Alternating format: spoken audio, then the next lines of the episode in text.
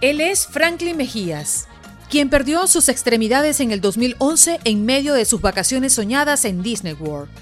Tras la evaluación de los médicos, le detectaron una infección producto de una bacteria agresiva llamada Streptococcus, la cual se había alojado en su torrente sanguíneo.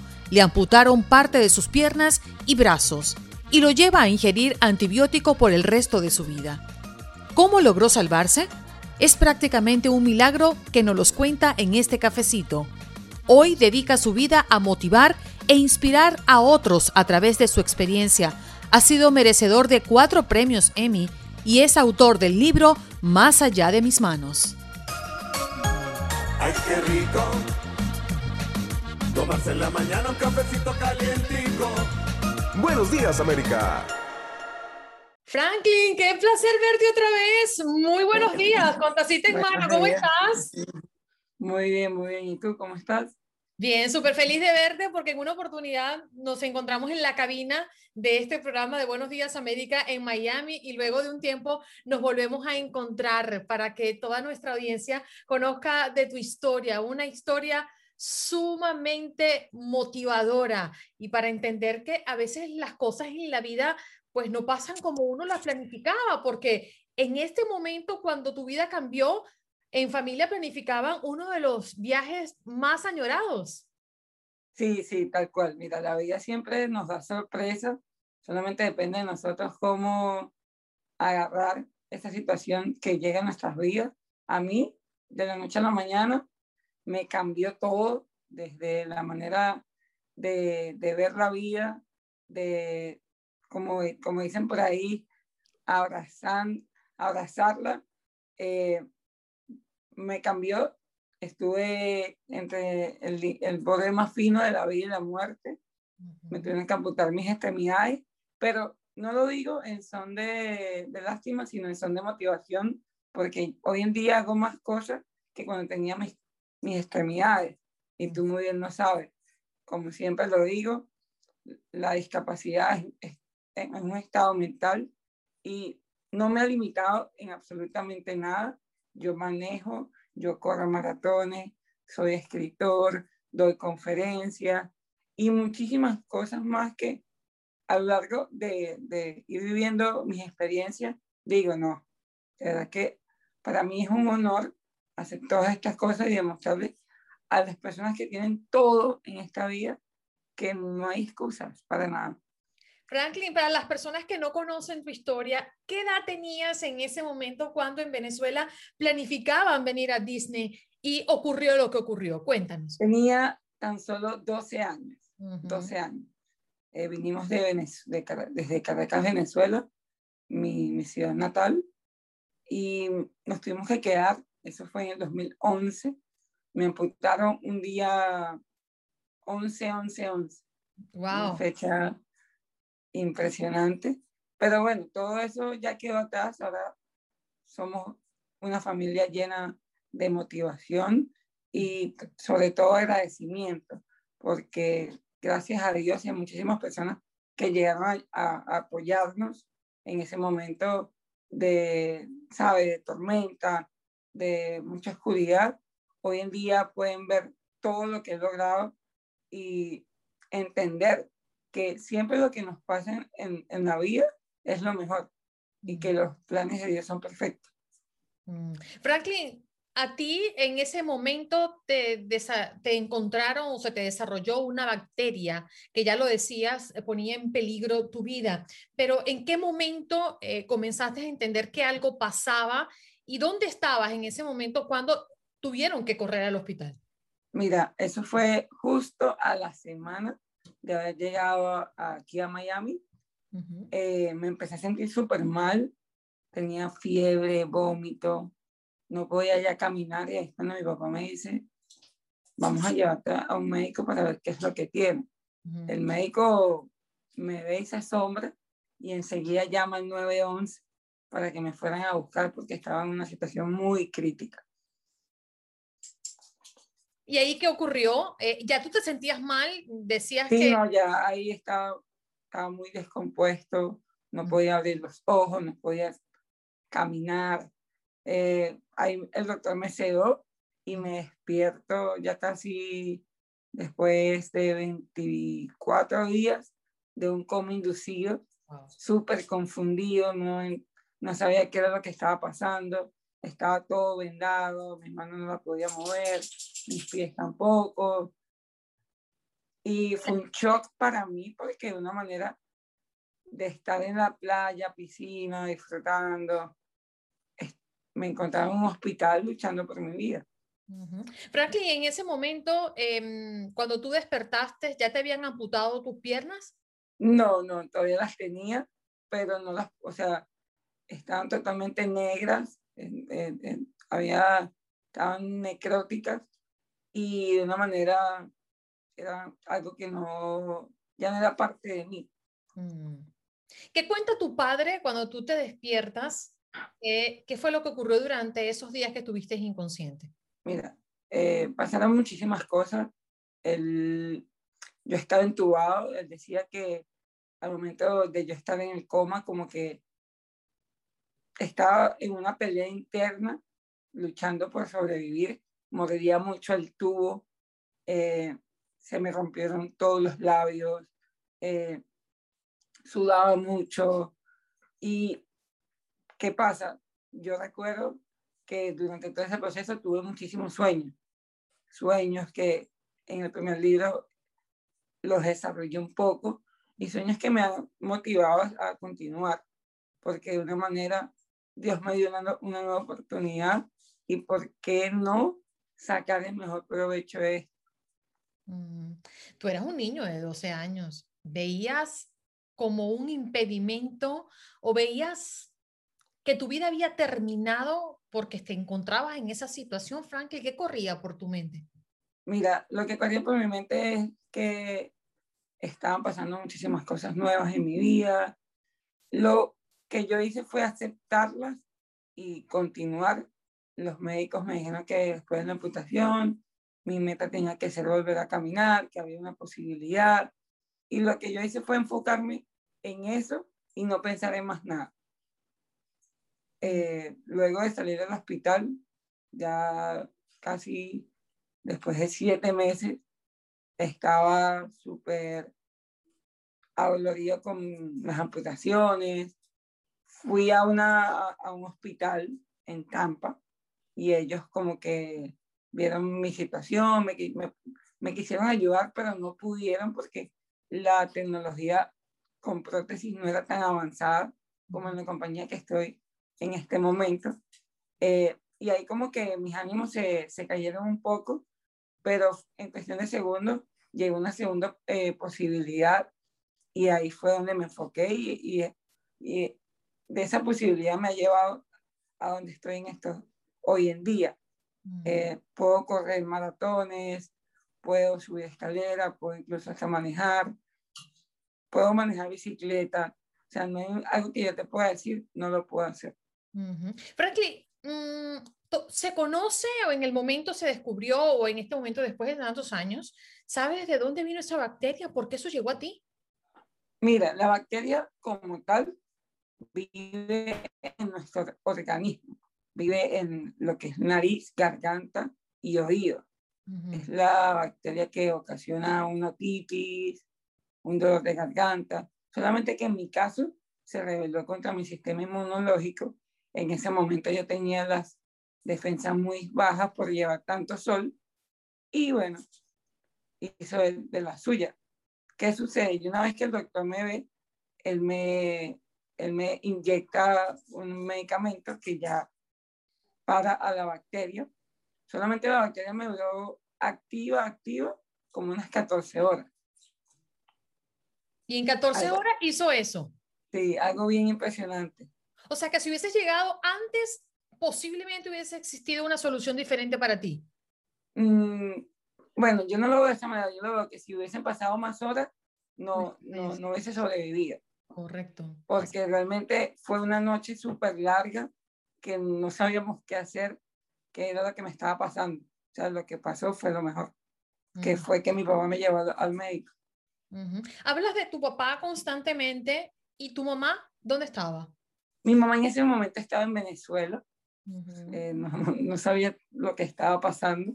Recuerdo que días antes ella me había dado el permiso de venir a los Estados Unidos, un viaje familiar con mi papá y mi hermana.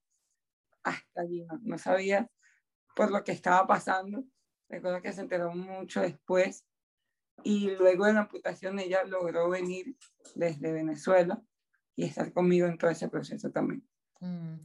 Eh, me da mucha curiosidad porque entendiendo la situación familiar, es decir, tu papá entiendo que hizo un esfuerzo por traerlos a ti y a tu hermana para Estados Unidos, para que pasaran unas vacaciones diferentes, para ir a Disney y hacer un plan perfecto, se suponía, ¿no? En ese momento, eh, imaginarme a ustedes en médico tratando de sacarte adelante en esta situación crítica, eh, ¿cómo hacían con los gastos? ¿Dónde podían vivir mientras que ustedes solucionaban el tema de salud? Porque quizás si te ibas a Venezuela no iba a poder encontrar la misma solución. ¿Qué pasaba allí, Franklin? Lo que le puede pasar a cualquier persona viajando. Fue una, situación bien complicada, de verdad que nos costó muchísimo, pero como te dije al principio, nos ayudaron muchas personas que hoy en día son parte de nuestra familia, se han vuelto, hemos creado una buena relación, que en ese momento llegaron, mira, ¿qué necesitan? ¿Necesitan dónde ir? Bueno, vénganse para nuestra casa, ahí lo vamos a, se sabe, a tratar con muchísimo cariño y de una manera, como siempre lo digo, todo llegó en el momento indicado. Eh, fuimos creciendo poco a poco, pudimos aplicar para, para nuestros papeles, mi papá pudo empezar a trabajar, yo empecé a estudiar. O sea, vinieron de vacaciones y después de todo esto se quedaron a vivir en los Estados Unidos. Nos tuvimos que quedar, nos tuvimos que quedar porque fíjate tú, yo lo veo desde el punto de vista de, de mi papá como padre. Está, de una manera estábamos en el, eh, estamos en el nuevo país del mundo donde yo, siendo una persona sin manos y sin pies, voy a tener todas las posibilidades. Hoy en día estoy estudiando y las oportunidades me llueven gracias a Dios. Un país como Venezuela que lamentablemente está pasando por muchísimas cosas en este momento, no iba a poder tener lo mismo que tengo en este momento. Más allá de mis manos, fue tu primer bebé, ¿no?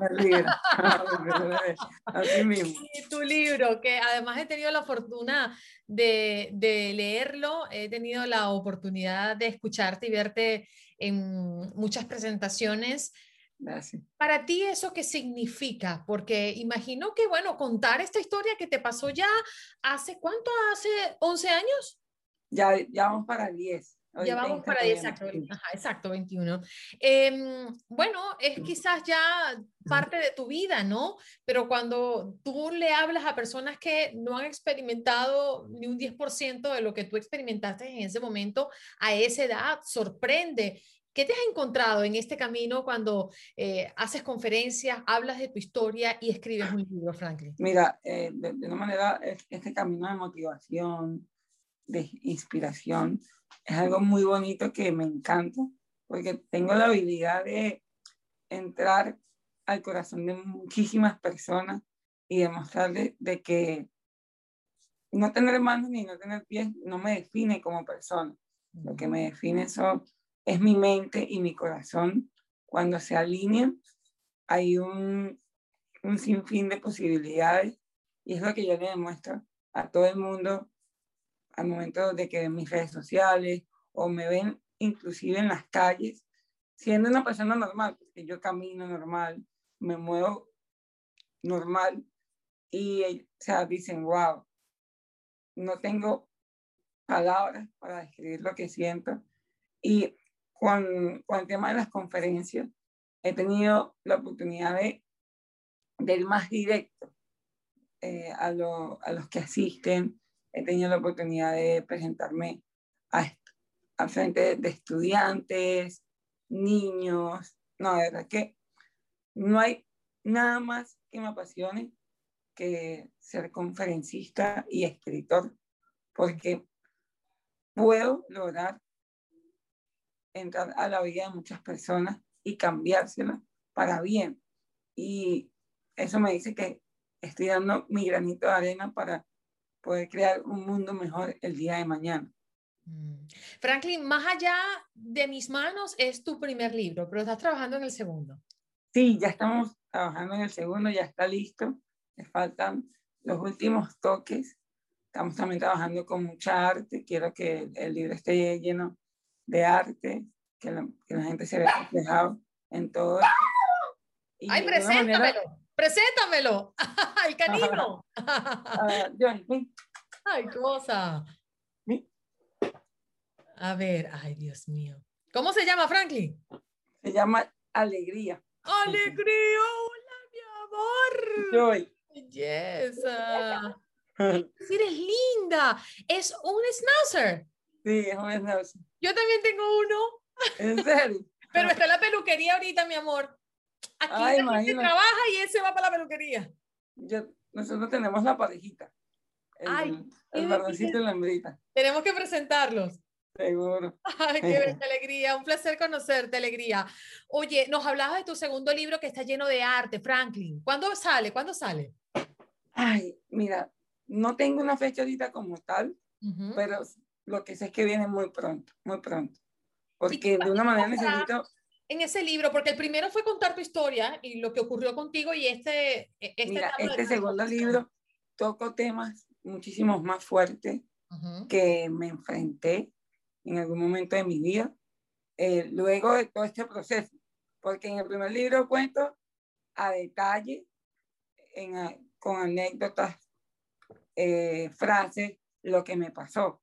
En este ya es cómo, me, cómo vivo mi vida día a día, qué, qué han sido las cosas que he pasado y cómo las he enfrentado, cómo una manera me, me he llenado de valentía y las he enfrentado porque no es fácil pero como siempre digo, no es imposible y de una manera hay que darle gracias a Dios todos los días que estamos vivos. Como sea, estamos vivos y de una manera también estamos en este país con sin fin de oportunidades, ¿por qué no aprovecharlas y demostrarle a todo el mundo de que sí se puede? Franklin, con el tema de las redes sociales, pues estás al alcance de cualquiera, ¿no? Al igual que nosotros para otras personas. ¿Tienes anécdotas de personas que quizás han pasado por algo muy similar a, ti, te han escrito, quieren entender cómo tú lograste salir quizás de un cuadro depresivo, de, de, de, tantas cosas que ocurren ¿no? en, esta transformación? Sí, claro, sí, me han llegado personas de Venezuela. ¿Puedes contarnos alguna en especial? En especial, bueno, eh, hace un tiempo ayudamos a una muchacha que estaba en Venezuela. Ella tuvo un accidente de, tránsito y había perdido una pierna de una manera en Venezuela que no había posibilidad de nada. Eh, recuerdo que me, me uní junto un amigo y pudimos recolectar fondos y ayudarla a que, ¿sabe? De una manera, perdí una pierna, no perdí la vida, que hubiese sido peor. Y recuerdo que ella al verme a mí no tenía queja alguna, porque a mí me faltan las cuatro extremidades. Entonces, como que la motivó a continuar. Ella está estudiando medicina, estaba en el, último, en el último año y le pasó esa situación, entonces como que su vida se iba a acabar y no es así. le dije, no, tienes que continuar, graduarte y ayudar a más personas. ¿Qué fue lo primero que le dijiste a esa persona, a esa muchacha? Mira, yo creo que lo primero es que hay que agradecer, así sea la situación más difícil, hay que agradecer que uno está vivo y que puede hacer muchas cosas, porque a lo mejor yo no tengo manos ni pies, pero hay gente que lo tiene y no las puede usar o no se puede mover, ¿tú me entiendes? Sí. Y entonces no me sirve de nada. Hay muchísima gente porque, que yo. Y en eso me enfoco y trato de darle gracias a Dios cada día por eso. Hoy por hoy tu familia, tu hermana también hizo vida acá, se quedó contigo. Habla un poquito del entorno familiar, porque ya después no, de quedarte en un país como este, bueno, hay que reorganizar muchas cosas, ¿no? Mi hermana, la, la, figura más grande que tengo en este momento, es la que me, la que me impulsa, la que me regaña, la que me da consejos, porque ya yo tengo 21 y ella tiene 26, entonces como que estamos en, ella ya sabe en la etapa que, que yo estoy pasando, me da consejos y ahí lo vamos llevando. Qué bonito, o sea, ella estuvo en ese acompañamiento y sigue estando, ¿no? A tu lado. Sí, sí. No, y mi hermana, mi papá siempre lo dice que actuó con una madurez de un adulto y tan solo tenía 18 años cuando pasó todo eso. 16 menos. ¿Qué crees tú que, tu familia eh, tuvo que sacrificar para poder salir adelante con un nuevo proyecto? No, tuvo que sacrificar todo, todo, desde lo que tenían en Venezuela, las amistades, lo que querían lograr para crear algo nuevo en este país. Porque no es fácil sí. comenzar desde cero, pero el cielo es el comienzo de todo. Si uno nunca comienza, nunca vas a ver si vale la pena o no. ¿Eres, ¿Eres un chico feliz? Sí, claro. Como todos. Somos, somos seres humanos, tenemos altos. ¿Dónde va Franklin? ¿A dónde va Franklin? Cuéntame. Wow. Yo creo que ya mundial, quiero, quiero hacer conferencias en Latinoamérica, eh, enfocarme en ese público, que es algo que tengo que lograr. Eh, lanzar mi próximo libro, también voy a lanzar un próximo documental, eh, muchísimas cosas. La verdad que no, no, no lo puedo decir para que se me den, pero ya después. Amén desde aquí. Vienen con mucha cariño. ¿Quisieras regresar a Venezuela? Sí, claro. Mira, incluso en estos días puse una, una foto del Ávila. Mm. Y una de las cosas que no, que, que, que me, me duele es que no recuerdo cómo es el Ávila como tal. Entonces, es algo que cuando veo fotos o algo me, me impresiona y me da ese sentimiento de volver. Sí, la verdad es que tenemos mucho ese sentimiento, ¿no? De querer oler nuestros olores, de querer pisar nuestra tierra, de querer entrar a la casa y a los recuerdos de nuestra familia, porque al final ahí están nuestras raíces. Franklin, yo hoy quiero agradecerte estos minutos, estaremos esperando la salida de tu segundo libro y que Dios te siga bendiciendo y darte la oportunidad de mm, hacer de otras vidas vidas mejores. Muchas gracias. Amén. Muchas gracias, mi amor. Siempre a la hora. Ay, qué rico. Tomarse en la mañana un cafecito calientico. Buenos días, América.